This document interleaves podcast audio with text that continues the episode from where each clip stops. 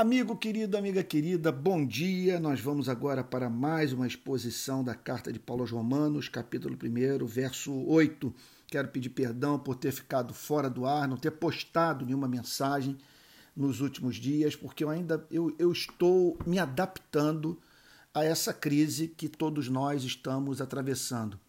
Então, é, a demanda está sendo imensa, eu, eu nunca trabalhei tanto na minha vida é, tendo, estou constantemente nas redes sociais e postando e produzindo vídeos e lives também diárias pelo meu canal de Instagram, atendendo um número incontável de mensagens de WhatsApp e também levando a cabo todo o trabalho de distribuição de cesta básica nas favelas do Rio de Janeiro e ainda nessa batalha é, assim terrível por, por, busca de informação, lendo um monte de jornal diariamente, consultando os online e procurando é, me manter informado a fim de que o que tenho para falar é, seja pertinente, checando as fontes, comparando aí as informações, as interpretações as mais diferentes sobre esse momento dos mais duros. Eu não me lembro ter passado na minha vida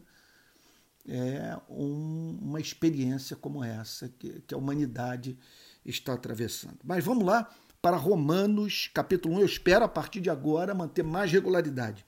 Vamos lá, para Romanos, capítulo 1, verso 8. Em primeiro lugar, por meio de Jesus Cristo, dou graças ao meu Deus por todos vocês, porque a fé que vocês têm é proclamada no mundo inteiro.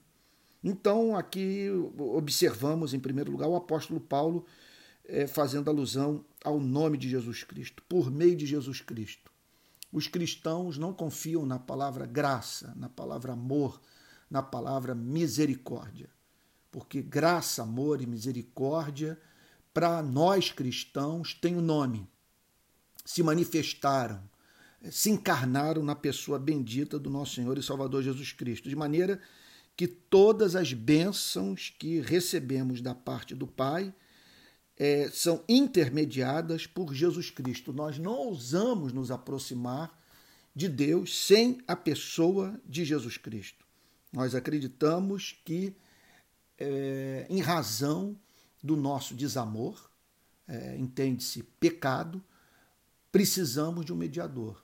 E ele, portanto, é aquele que fez essa ponte entre nós, entre nós seres caídos, e o Deus Santo, que estabeleceu que por meio do seu único filho os seres humanos voltariam a ter acesso ao Santo dos Santos, à árvore da vida, à comunhão com o Deus Todo-Poderoso. Então, em primeiro lugar, por meio de Jesus Cristo, dou graças ao meu Deus.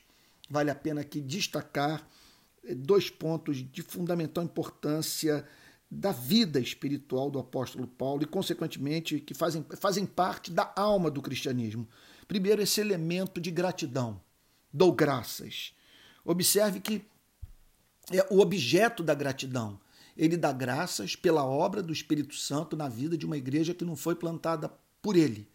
Tamanho o seu zelo pela obra de Deus, o seu apreço pelo reino de Deus e o seu e o seu anelo por ver igrejas serem estabelecidas no mundo, independentemente do fato dele estar relacionado diretamente a essa expansão ou não. Ele celebrava cada triunfo da fé, cada manifestação da graça de Deus nas mais diferentes cidades do mundo antigo, do chamado Império Romano por onde o cristianismo se espalhou no primeiro século. Então, dou graças a Deus. Alguém já disse que quando Deus quer, quer medir um ser humano, ele não passa a sua fita métrica em torno da sua cabeça cheia de doutrina, mas sim em torno do seu coração tomado de gratidão. A gratidão é esse, é esse, é, é esse sentimento presente, especialmente na vida daquele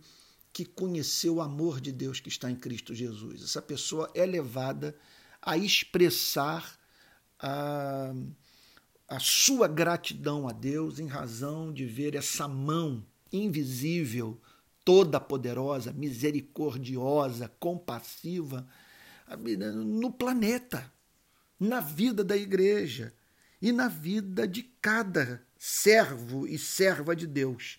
Então eu dou graças ao meu Deus. Vale a pena também enfatizar esse ponto. Eu dou graças ao meu Deus. Ele não dá graças a Deus, eu dou graças ao meu Deus. Ele está falando de alguém com quem ele convivia, quem ele conhecia, alguém da sua intimidade.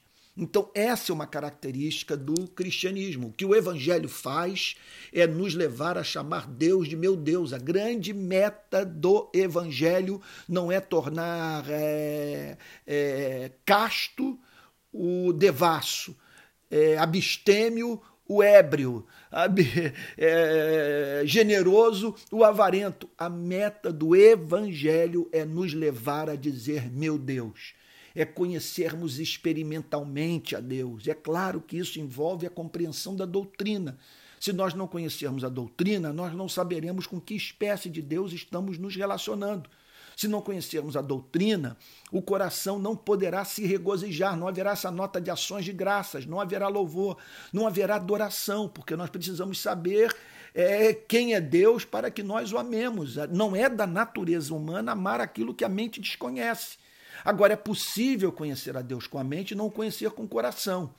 E o que caracteriza esse conhecimento visceral de Deus, o que prova que uma pessoa passou por essa experiência viva com Deus, certamente mediada pela doutrina, pela palavra, pelo evangelho, mas que avança na direção de um Deus vivo, um conhecimento, portanto, que não é de letra, mas em espírito e em verdade. O que caracteriza, portanto, essa vida é essa intimidade. É você poder dizer: o meu Deus, o, meu, o Deus das minhas noites. É, mal dormidas, mas nas quais eu busquei a sua face e minhas, e minhas lágrimas foram enxugadas. O, o, o, Deus das manhãs em que acordei sentindo a sua companhia e a Ele ofereci meu corpo para a revelação da sua beleza à humanidade.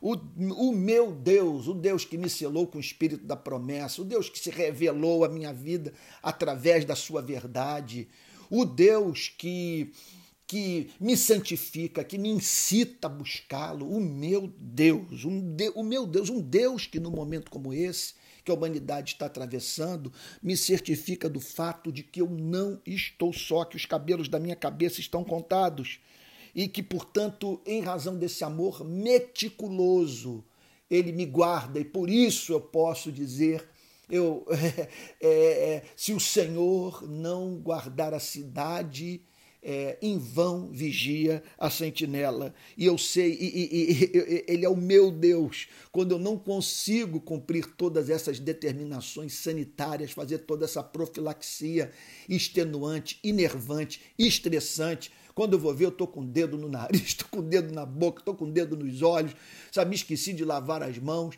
Nessas horas eu me lembro desse cuidado. Eu, tô, eu procuro fazer a minha parte, mas eu não sou um anjo, eu não sou, sabe? Eu não tenho, eu não tenho o, atributos angelicais e por isso eu conto com a sua misericórdia nessas horas em que sinto que minha fragilidade não dá conta é, dos problemas pelos quais a, a humanidade está atravessando nesses dias. Então, dou graças ao meu Deus por todos vocês. Ele olhava para a vida da igreja de Roma e dizia: Meu coração é tomado de gratidão. Porque ele via ali não apenas, sabe, naquele tempo não havia, não havia prédios, as pessoas se reuniam de casa em casa. Então não havia um prédio para por ele agradecer. Então muitos pregadores ficam felizes de terem construído um prédio. Deus me livre de, de, de deixar como marca nesse planeta a construção de templos que eu espero é que minha passagem por esse planeta deixe rastro de salvação, de número incontável de pessoas que possam dizer que no contato comigo passaram a amar a Deus em razão da percepção da sua beleza. Então ele é grato por ver ali uma comunidade cristã ele veja, aí, aí então estabelece essa pergunta: quando nós podemos ser gratos pela vida de uma igreja? Quando nós observamos que ali não há apenas uma instituição religiosa, que ali você não tem apenas um conselho ou até mesmo uma confissão de fé, que você não tem apenas é, um, um, um organograma Sabe que muitas vezes você tem que fazer um curso para poder entender a forma como que a igreja está organizada, que é uma loucura, já que a estrutura do Novo Testamento é tão simples. É, mas o que, o que move qualquer crente nascido de novo a se regozijar com a vida de uma igreja é quando de fato percebe-se num bairro, numa cidade, numa vila qualquer, a presença de uma igreja real e nós sabemos que a, a Igreja Real sempre estará presente quando o Evangelho estiver sendo pregado, no poder do Espírito Santo, os, os sacramentos ministrados e o exercício da disciplina eclesiástica posto em prática. Uma igreja, portanto, que usa das chaves para estender a mão, para abrir as portas para aqueles que se arrependeram e creram, e para também, com firmeza, tirar do seu meio aqueles que resistem a voz do Espírito Santo depois de terem sido admoestados. Então dou graças ao meu Deus por todos vocês.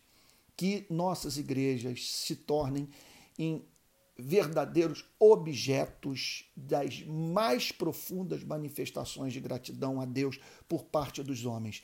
Que, as, que aqueles que olharem para a igreja na qual você congrega, para a igreja que é pastoreada por mim, possam dizer: ali está presente uma comunidade de verdadeiros cristãos, ali a glória de Deus se manifesta. Nisso consistia a gratidão do apóstolo Paulo. Dou graças ao meu Deus por todos vocês, porque a fé que vocês têm. Então, observe que a nota proeminente dessa igreja, o que se destacava, quer dizer, o traço mais importante, melhor dizendo, da vida dessa igreja era esse elemento de fé. Então o apóstolo Paulo olhava para Roma e identificava ali a presença de seres humanos que acreditavam em Cristo. Veja só, isso envolve pelo menos duas ou três coisas. Em primeiro lugar, aquelas pessoas conheceram o conteúdo da fé. É claro que isso está envolvido nessa declaração, porque a fé que vocês têm, então eles acreditavam em algo. E só há igreja quando homens e mulheres são encontrados é, numa cidade, num bairro, numa, num povoado, professando fé no Evangelho. Agora, essa é fé, essa fé sobre a qual o apóstolo Paulo fala, pela qual ele demonstra tanta, tanta gratidão, é mais do que é, conhecimento intelectual da verdade. É apropriação da obra salvífica de nosso Senhor e Salvador Jesus Cristo. Então, essa fé envolve a, o ato de beber do sangue e comer da carne, em se apropriar dessa salvação. Em pessoas que, portanto, é, é, é, é, esse é o caso de Roma, que pessoas que foram levadas à compreensão de que se tiverem, se, que se tivessem de entrar no reino dos céus, tal seria mediante a obra sacrificial de nosso Senhor e Salvador Jesus Cristo, porque é, é um ato de blasfêmia é uma é, é irreverência, é impiedade chegarmos diante de Deus com as nossas mãos cheias de boas obras. Não podemos nos esquecer que a única oferta que nós podemos dar a Deus é, a fim de, de contarmos com o seu favor chama-se Jesus Cristo. Qualquer outra oferta representa oferecermos a Deus estrume numa bandeja de prata. E não nos esqueçamos jamais disso. A única oferta que podemos apresentar a Deus para pacificá-lo, para fazer com que ele se torne propício a nós, chama-se Jesus Cristo. Então não venha com, com seus dízimos, não venha com as suas esmolas, não venha com, com, com os seus cânticos, não venha com suas vigílias, o que for. Sabe, apresente-se a ele dizendo, Senhor, é, Ouso entrar na tua presença confiando mais na misericórdia que está em Jesus Cristo, o meu Salvador, do que na minha inocência. Então, é, essa fé também envolve uma vida de fidelidade. Envolve a obediência da fé, conforme nós vimos alguns dias atrás. Envolve um compromisso radical com a verdade, a ponto de não apenas é, é, essa verdade atingir a mente e enternecer o coração, mas mover a vontade de modo que o ser humano seja encontrado encarnando a vida de Cristo, a vida de Cristo. Porque a fé que vocês têm é proclamada no mundo inteiro. Martin Lloyd Jones faz o seguinte comentário sobre essa fé que foi proclamada no mundo inteiro. Ali, a, a, a igreja de Roma não tinha um departamento de comunicação, não tinha assessoria de imprensa, não gozava dos recursos de que hoje dispomos para divulgar a, a, a, pregação, os programas, a localização da igreja, os seus congressos, seus retiros, suas conferências. Simplesmente o Espírito Santo foi derramado, o Evangelho foi pregado, pessoas encontraram é, Deus, é, isso de verdade, a ponto de poderem dizer o meu Deus Sabe? Então ali podia ser encontrado uma igreja e a forma como os cristãos em Roma estavam vivendo, e, especialmente devido ao inusitado de estarem na capital do império. Aquilo chamou muito a atenção das pessoas. Porque agora veja só, não é porque eles estavam na capital do império, não é porque havia uma igreja em Paris, em, em Amsterdã ou em Nova York, sabe? É que ali havia uma igreja de verdade e, e, em razão do que Deus estava operando na vida daquela, daquela comunidade cristã, a notícia se espalhou pelo Império Romano. Quando ele diz aqui no mundo inteiro, é claro que ele não está falando literalmente de cada ser humano. Sabe que cada ser humano ficou, tomou conhecimento do que Deus estava fazendo em Roma. Aqui ele está usando de uma hipérbole, dizendo que a notícia se espalhou pela bacia do Mediterrâneo, ali pelo Império Romano. O que prova, portanto, que não há nada que torne o testemunho da igreja mais eficaz do que é, o avivamento, o derramar do Espírito Santo numa igreja composta por homens e mulheres que foram levados é, é, à fé em nosso Senhor e Salvador Jesus Cristo. Eu me lembro de uma vez ter passado pela linha amarela aqui no, no Rio de Janeiro e ter visto um cartaz dizendo que a igreja estava em avivamento. Alguma coisa do tipo, venha para cá porque estamos em avivamento. Olha, quando fogo pentecostal cai sobre uma vida de uma igreja, você não precisa fazer propaganda sobre isso. Essa igreja se torna uma cidade edificada no monte, em razão da presença da doutrina na vida dos seus membros, em razão das experiências místicas com o Espírito Santo mediadas pela palavra e, de uma forma toda especial, pela beleza do caráter dos seus membros.